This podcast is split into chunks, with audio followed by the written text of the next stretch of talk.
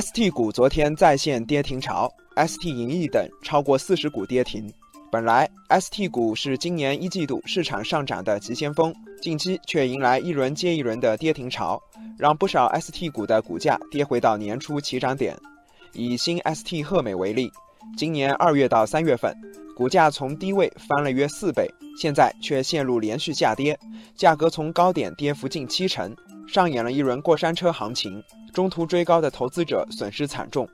网友小涛说：“ST 板块兵败如山倒，还是因为缺乏基本面支撑。暴跌潮来临，意味着 ST 股热炒风可能一去不复返了。”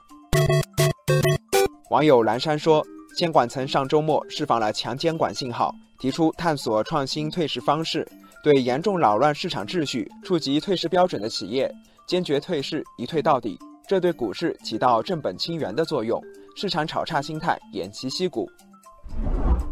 事实上，热衷于炒差、炒壳、豪赌问题股乌鸡变凤凰等现象，一直以来都是部分 A 股投资者的陋习。去年的新 ST 长生就是一个典型的例子。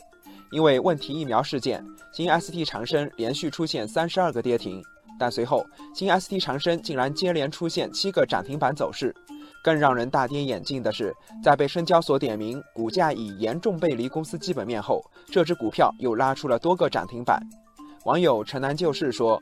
此前 ST 股炒作任性，一个重要原因是不少投资者喜欢和政策对赌，认为垃圾股难以退市。网友卡卡西说，说到底就是侥幸心理作怪。ST 股与妖股炒作的属性相似，明明业绩偏差，却往往因为某个不沾边的热点概念，就能被大肆炒高。网友月明星稀说：“大家其实都知道这是一个击鼓传花游戏，但都不相信自己可能成为最后的接盘侠。这说明过去的 A 股市场和投资者还不够成熟。”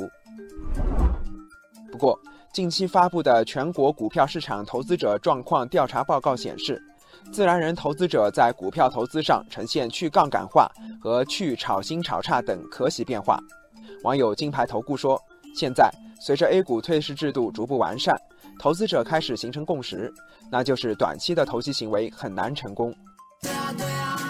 网友糖糖说：“监管部门对重组借壳上市审批把关很严，ST 板块想要重走过去卖壳的老路已经很难了。”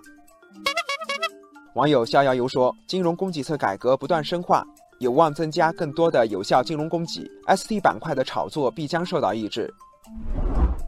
网友锦鲤说：“现在的 A 股已经转向基本面决定的行情，越来越多的投资者意识到，短期炒概念、炒绩差股的行为没有前途，坚持价值投资才是正道。”